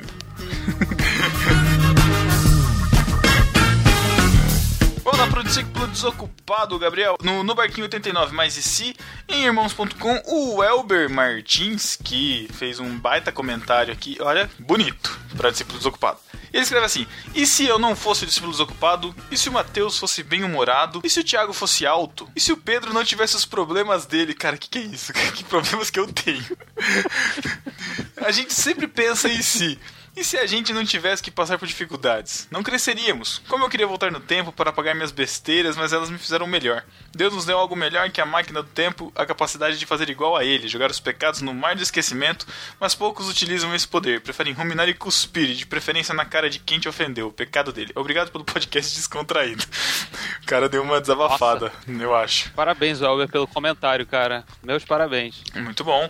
Em contrapartida, né, o, no, no No Barquinho, o André Lopes que comentou. Opa, só isso. Opa. E no podcast de Divertidamente, lá em irmãos.com, adivinha quem ganhou? O Welber Martins. De falando. novo. Bah, obrigado, galera. O livro que vocês me deram está sendo muito útil. Vamos ao barquinho mais charmoso da podosfera. O Elber aproveita o Ele momento pra, um conversar sobre várias coisas, né, cara? Ele falou do livro que a gente na promoção. É, um feedback, né, cara? Muito bom. E no, lá no site do No Barquinho foi a Aline Rocha. Eu chorei, eu sorri, melhor filme, vamos ouvir. Acho que ele quis fazer uma interpretação do Roberto Carlos aí, não é? Pareceu. Isso, se chorei, se, Se sorri, melhor importante. filme, vamos. Sei lá, É. é, Enfim. ah, não deu certo, não, mas tudo bem. Então para a leitura das epístolas. A primeira epístola é da Silvana Oliveira e Silva, que tá lá no grupo do Telegram, então quem quiser conhecê-la, aí entra no grupo. Ela diz assim: Pessoal, amei o episódio Mais e Si. Foi muito bom rir enquanto deixava a imaginação voar, mas a ideia do rabo, apesar de funcional, foi bem bizarra. Eu com certeza viveria cotó por convicção. Caraca, já, já vai ter com segregação. Mas as igrejas discutiriam se é correto receber uma pessoa que cortou o próprio rabo. Igual o dilema da tatuagem de 20 anos atrás. Só esses 20 anos atrás que eu não concordo com você, porque também acho que continua. Né, mas enfim. Pensei muito bem também sobre a possibilidade de apagar memórias. Estamos muito longe disso, porque a compreensão sobre a natureza, tipos e formas de armazenamento da memória ainda são parciais. Por exemplo, existem as memórias explícita e implícita. A primeira é consciente, que é como se fosse um nosso filme gravado sobre um evento. A segunda tem a ver com coisas muito profundas e não totalmente definidas, como a, como a emoção e os sentimentos e reações a respeito daquilo, sejam positivos ou negativos. Uma pessoa pode não se recordar de um evento de forma consciente, mas aquele acontecimento pode direcionar seu comportamento sem ela perceber, como o caso de alguém que tem medo de cachorros sem referir nenhum evento do qual se lembre. Após muita pesquisa, podemos conhecer o relato a partir de um familiar de que essa pessoa aos 3 anos de idade foi atacada por um cão de um vizinho. Caraca, que da hora. Outro caso é o paciente com demência que não se lembra quem é sua esposa, mas fica mais tranquilo na sua presença, porque a memória explícita foi apagada, mas a implícita não. Por isso, amo o final daquele filme que vocês citaram, Brilho Eterno de uma Mente Sem Lembranças. Enfim, haja imaginação, e isso vocês têm de sobra. Cara, muito legal esse negócio da memória, eu não sabia disso. A Silvana é médica, né, que a gente sabe que ela comenta lá no, no grupo, e ela trabalha com, com idosos, né, se eu não me engano. Cara, muito Isso. legal esse negócio da memória, eu não sabia disso não. Porque também não sabia, eu, não. eu, eu- bom- bom eu morro de medo, cara, de ficar imaginando, sabe, você, tipo, esquecer as coisas e, sei lá, cara, dá um bug na minha cabeça assim. Mas bom, legal, né? É meio complicado mesmo. Vamos lá, Tuleco, agora as epístolas do podcast do Divertidamente, do Pipoca. A epístola é do Luiz Renato Oliveira Périco. Ele diz assim: Gostei muito do filme e achei bem isso o que vocês falaram. Só achei muito materialista, mecanicista e biologista. Existe isso? Não sei. Tudo se resume às respostas das emoções que parecem metáforas de neurônios. Nos desenhos que assistia na infância, uma lembrança muito forte era do anjinho e do diabinho quando tinha que decidir algo entre o certo e errado. Indivertidamente, não há decisões morais, tudo se reduz às respostas da máquina do corpo. De certa forma, é um reflexo de como a visão geral se afastou da moralidade e se transformou em uma questão de hormônios. Mas muito legal o filme e o podcast. Eu achei interessante esse comentário que ele fez, cara, porque eu não tinha parado pra pensar nesse, nesse ponto. Ele, ele acaba sendo meio, meio retinho, assim, né? Ele não, não foge muito dessa, dessa. Você assistiu o filme, Gabriel? Assisti, assisti o filme, sim. Então, eu, eu, eu achei interessante, mas é que é complicado, né? O filme, ele. Ele é, uma- ele é uma visão muito simplista, assim, acho que é uma visão muito resumida. é- é essa questão de visões de, de decisões morais. Ele não, ele não mexe com crenças, né, ali no, no, no filme. Ele deixa isso bem, bem à parte, assim. É, e fora que o filme é direcionado ao público mais, mais novo, né? Então você inserir esse tipo de pensamento de filosofia, sei lá, você perderia a questão do entretenimento, que apesar de ter essa- Uhum. toda essa discussão, você tem o entretenimento ali, né? Tem que ser legal, tem que ser palpável, divertido pra galera. Exatamente, exatamente, é verdade. Valeu, Luiz Renato. A última epístola aqui da Jaciele Andrade, de Recife, Pernambuco, ela escreveu: Fala pessoal do No Barquinho, eu estava ansiosa para a estreia do filme, já havia me apaixonado pelo trailer. Minha nota seria 5 Nemos e 2 brioches, caraca. Achei o filme excelente, muito bom mesmo. Meus filmes preferidos são os infantis e este, sem sombra de dúvidas, pra mim foi o melhor da Pixar, incluindo Toy Story também. Até uns 4 anos atrás eu não tinha muita noção sobre como os sentimentos são importantes e o quanto mais importante ainda é senti-los, sem nos impedir de viver aquele momento, independentemente de ser um momento alegre ou triste. Eu achava que ficar triste era frescura, que as pessoas que têm casa, família, emprego, bem-sucedido e tal, não tinham motivos para entristecer-se com nada. Até que minha mãe teve um quadro muito forte de depressão e a partir daquele momento de enfermidade dela, eu pude enxergar o quão é importante a gente ficar alegre, mas também nos permitir ficarmos tristes, termos nossos momentos de luto, seja por qualquer besteira, e que o medo não é um sentimento de fraqueza, mas que nos impede de fazermos grandes burradas na maioria das vezes, e nos torna até um pouco mais maduros em determinadas situações, como por exemplo pensar direito sobre quais rumos tomar na vida, decisões importantes como qualquer profissão seguir, casamento, etc. A raiva não é só um sentimento de fúria, mas nos faz termos coragem para enfrentarmos desafios. Pelo menos comigo funciona assim. Os sentimentos que me dominam são a raiva e o medo em conjunto. Ambos têm uma marca forte na minha personalidade. Logo nos primeiros meses que minha mãe estava depressiva, foi um período que eu estava me preparando para prestar vestibular pela primeira vez aos 16 anos, e aquilo tudo me deixou muito apavorado. A doença da minha mãe e a pressão em passar no vestibular. E depois eu comecei a aceitar mais aquela situação e passei a sentir raiva de mim mesma por achar que aquilo era culpa minha e foi essa raiva que me motivou a estudar ainda mais. Hoje sou estudante de nutrição, mas já fui de ciências biológicas. Pena que não me apaixonei pela área e desisti para fazer nutrição. Fez bem. É, olho para trás e não me arrependo de nada do que vivi naquela época. Se Deus me chamasse para vivenciar tudo aquilo, eu viveria novamente, porque foi um tempo de muito aprendizado pessoal e espiritual também. Valeu, pessoal. Beijos. Legal o e-mail dela. Ô, ô, Gabriel, quais são as suas os seus sentimentos aí que dominam? A gente falou lá no podcast, então dê aí seu, os seus sentimentos e a sua nota também. Aproveita aí, vai. Assim, é, enquanto eu tava escutando o podcast, eu tava pensando sobre isso também. Muita.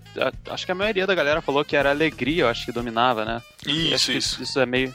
Todo mundo fala, fala isso, né? Alegria, mas eu tava pensando, eu acho que o sentimento que me domina, entre aspas, assim, é a tristeza. Não sei Sério, porquê, Gabriel? Mas, sério, sério. Caramba, eu, por Eu quê, não sei cara? porquê. É, Eu não sei exatamente porquê, mas eu acho que é tristeza. Eu, eu, eu acho que eu já comentei com, com os amigos que eu sou uma pessoa muito insegura e eu tenho muito medo de, do novo, da novidade, etc. Uhum. Então eu, eu me resguardo muito de qualquer coisa, sabe? Então acho que é um misto de medo com a tristeza em si, porque eu sou bem pessimista. Pra falar a Entendi. verdade. Eu, particularmente, gostei muito do filme. Eu fui assistir com a minha noiva e foi muito bom pra ela. E pra mim também, ó. Chorei, chorei. Tamo junto, Oh, que Cacau. Mas eu não chorei tanto quanto o Cacau lá, que chorou do início ao fim do filme. Achei um filme super interessante. é, me fez pensar, com certeza eu vou assistir de novo. E eu dou de cinco pães, eu dou os cinco pães possíveis. Eu adorei a, a estética do filme, achei muito legal a maneira que os personagens foram criados e tal. Uhum. E, e me edificou muito, eu dou dois peixes também. assim. Que da hora, que que não- da hora. é um filme muito bom, cara. Todo mundo deveria assistir, recomendo. Esquece Minions e vai assistir divertidamente. Exatamente, chega de Minion, gente, pelo amor de Deus. Chega. Basta, basta, pelo amor de Deus. Muito bom, muito bom, Gabriel. Também foi minha. Foi, foi um pouco. A sua personalidade é um pouco parecida com a minha. Eu, eu, tenho. Eu não falo que eu sou pessimista, eu sou meio realista, sabe? Eu tento ver as coisas de forma meio analítica, assim. Mas é. É, é bom porque minha, minha, minha esposa, ela faz o meu contraponto, sabe? Ela me empurra um pouco das aventuras, assim, vamos dizer assim, para aquilo que eu, que eu tenho segurança. Mas é importante pra gente poder conseguir analisar as, as situações, o, o medo e tal. Então, maneiro, cara, muito bom, muito bom. E estamos, Gabriel, chegando naquela sessão que todo mundo fica esperando o podcast inteiro. A primeira coisa que o pessoal comenta no site, cara, é sobre o beijo do Matheus. É incrível. É incrível. O pessoal pula, eu acho, o podcast. Não pode, gente. Tem que escutar inteirinho, depois você vem aqui. Mas que sessão que é essa? Eu já falei, mas enfim, você vai ter que fazer aquela entradinha vergonha alheia que ninguém gosta de fazer. De novo, cara, vamos lá. De novo.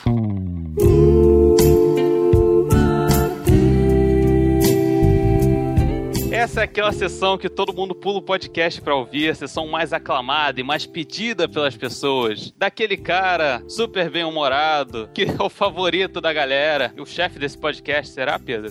Não. Aquela. a sessão do beijo do Matheus diretamente pra você. Beijo do Matheus para você. Só para você.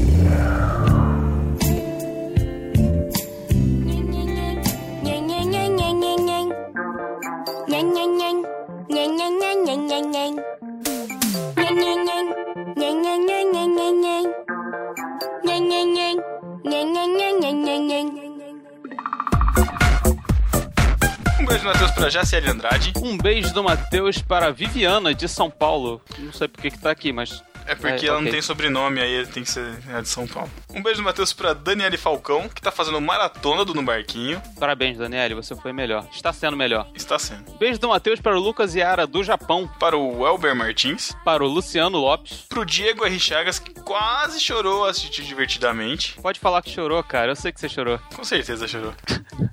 Pra Camila dos Santos, que reclamou do Pedro querendo explicações científicas o tempo todo no Mais e Si. Cara, você tem que. Você tem que se aprofundar, cara. Você vai fazer as coisas, você tem que pensar, tipo, na, na real, cara. Como é que vai ser? Tem, que- tem que ser certinho, não é só ficar. Tem que viajar com propriedade. Não é? Um beijo do Matheus pro Joel Mozart, que fez a imagem do, do Matheus Dragão de Hobbit. Esqueci o nome, mas. O Joel, Joel se supera cada vez, cara. Sempre, Parabéns, sempre. Joel. Um beijo do Matheus para a Nara Ellen. Um beijo do Matheus pro Gabriel Tuller. Ah, que bom, cara. Um beijo do Matheus para o Jantas Quer, que é amigo do autor do Saudação da Mandioca. E o cara é crente. Meu, que cadê esse cara, meu?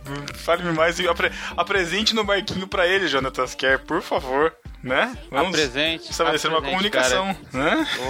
Que da hora, cara. Muito bom esse vídeo. Um beijo do Matheus pro Mailson Fernandes. Um beijo do Matheus para a Luana Paulinchen. Paulichen. Desculpa, Luana. Eu não sei, acertei seu sobrenome. É, acho que é alguma coisa assim. O beijo do Matheus pro Rodrigo Chaves, lá do Base Bíblica, que já é papai novamente. Parabéns! Aê, Terceiro parabéns! padawan aí, muito bom. Luke. Lucas, né? Luke. Caraca, Isso. só ele mesmo. Um beijo do Matheus para o Lucas Casemiro. Pra Camila Santos. Um beijo do Matheus para o Daniel Seixas, que disse que a viagem para o passado é impossível, mas para o futuro seria possível.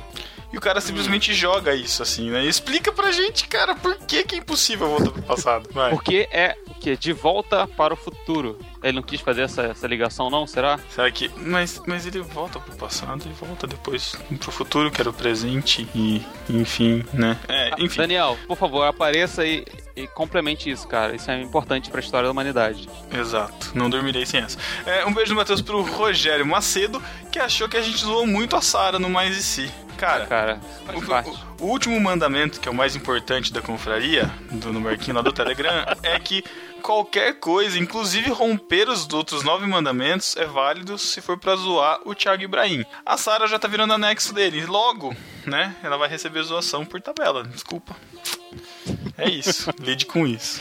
Um beijo do Matheus para o Welbert William. Beijo, Matheus, para o Riba. Um beijo para o Lourival Gonçalves, que lembrou do passado sombrio do Ibra. Passado muito sombrio, o cara numa lagoa pequenininha, galera na lagoa pequenininha. É. Um beijo do Matheus pro Dart Silveira lá do PADD. Um beijo para Miriam Bispo Moreira, que finalmente comentou no podcast. Parabéns, Miriam. É, Você foi melhor. Os ingratos aparecendo, muito bom. Um beijo do Matheus pra Silvana Oliveira e Silva. Um beijo do Matheus para o Luiz Vulcanes. Pro Daniel Cazé. Pra Tatiane Costa. Pra Rebeca da Gama. Pro Reinaldo César.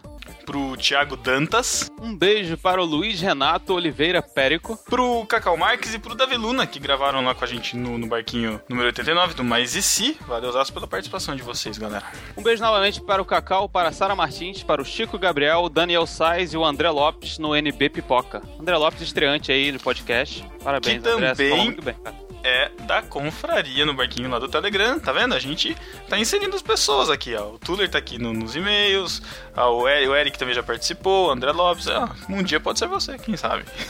Olha aí, gente. Não é? Vai pro grupo do Telegram, sua vida Vai pro grupo. mais será a mesma. E também um beijo do Matheus para todos os discípulos desocupados que não comentam, que não escrevem pra gente e que deixam a gente no vácuo. Um beijo pra você também, sinta-se melado pelos lábios gordurosos do Matheus. Que seja melhor e comente lá, gente. É, é- é legal, é legal essa interação que a gente tá tendo. É legal a interação da, da gente da gente aqui de fora com os marujos, é muito bom. Comentem, gente, é, importante. Isso Olha paga aí. o nosso salário. Olha aí, um ouvinte que se tornou um podcaster está vendo a importância do outro lado. Olha, isso aí é revelador, gente. Tan, Tá. tan, tan. Então é isso, até 15 dias. Falou, Tuleco, obrigadão, Até- cara. Valeu, acesse meu canal no YouTube, youtube.com.br Gabriel Tuller Vlog. Tulecando, é lá. Assistam lá o Tulecando. Abraço. Valeu. Tchau, tchau.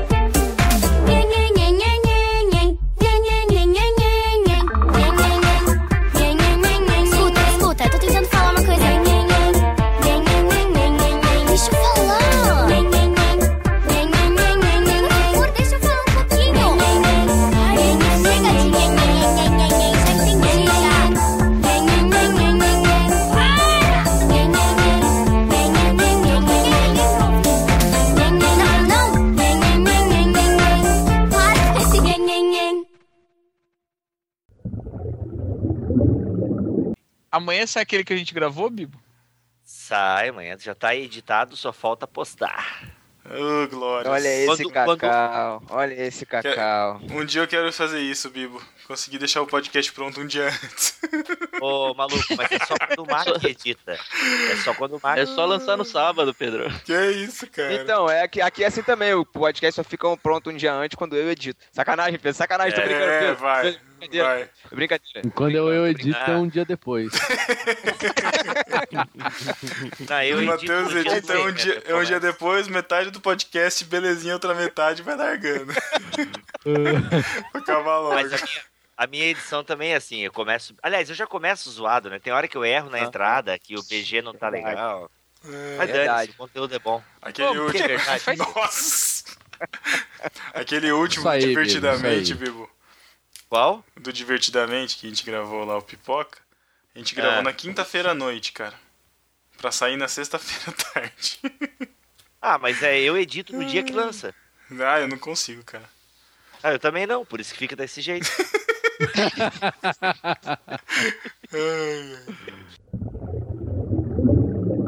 Ah, Faz mesmo, verdade. mas, pô, pra que me chamaram? Tem Cacau aí? Tem... O Thiago Monteiro não é o baú de. de É, bagulho? então, enfim, promovemos. Baú de bagulho. Muito prazer, hein, senhor Bibo de Aquino. Não, temos que gravar um de Jonas aí, ó. Olha eu acho. Não, de Jonas já não foi. gravou um de Jonas? Não, Não, não, eu não. sei, mas é que é nesse, eu, fui, eu fui mal famado nesse, nesse. Ah, você ouviu? Eu ouvi esse. eu ouvi. Cara, o Bibo, o Bibo é o cara do neologismo, né? Mal famado. Demais, cara. Mano, eu, eu vou anotando todos Ah. esses neologismos. Aí, pô, daí só sei que uma hora toma essa, Bibo, palhaço. O cara para a linha de raciocínio. foi o Ibrahim, né? um. Fui eu, Não, fui foi eu. eu. Deus. Tiago, tu é casado, Tiago? Ainda não. Eu sou Ah, o Tan é, o Tan é. Ah, todo mundo é casado. casado né? há mais de 10 anos já. Olha aí, ó. Tem um moleque de 5 anos. Ô, coisa boa. É muito Ou não, mesmo. não sei como é que é o teu filho. Não, é muito bom, cara. Eu não sei como é que é o teu filho. Caraca, Meu Deus. O Bibo tá on fire hoje, velho. Tá, Hoje- Cacado, ao contrário do Cacau. Oh. É o, Pensando limão, é cacau, o limão. É o limão, é o limão. tá ótimo. Já tem o extra pro podcast inteiro já aqui. Não, isso é limitar. Por quê? Ah, não, não, a Tá, gente fez uma, a gente fez uma bíblia, a gente fez uma bíblia comemorativa dos 50 anos da igreja. Uhum. Olha Ah, aí, podcast no Ah, barquinho. essa é uma nova Aí, coisa número que eu hoje. 90 sendo gravado neste momento. Como é Que que é? isso? Não tá? Você é louco, Pedro? Ele tá Só só um fazendo Snapchat, grava. certeza. Oi, desculpa. Apertou aqui. É isso mesmo. o, Pedro, o Pedro tá mandando nudes no Snapchat. Não tô, não. É. Foi mal. Foi mal. Eu aproveitei que vocês estavam o no extra. bate. Foi mal. Você vê que ele Tá, tá, prestando atenção o- pra caramba. Isso que é roubo. Tá, né? Abre o olho, do. Thiago aí. Só- Ai, ai, ai, eu mereço. Deixa eu pegar no gancho do Thiago aí. Ai, não. Ô, louco. Aqui, ó. Partindo disso que você aí falou, aí Thiago, é é bem... anzol, né? Gancho, né? E a prática também, nem todos reconhecem também essa a teologia Mas prática como... definam os termos. Pode ser que um monte de gente não separada, né? saiba o que é.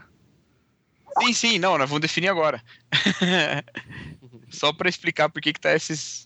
Porque foi eu que fiz a pauta, entendeu? Então eu tô explicando por que que eu fiz assim. Esse podcast, esse podcast tá, com- tá uma mistura de pra quê com, com Com paralelo. pra, para leigos, é.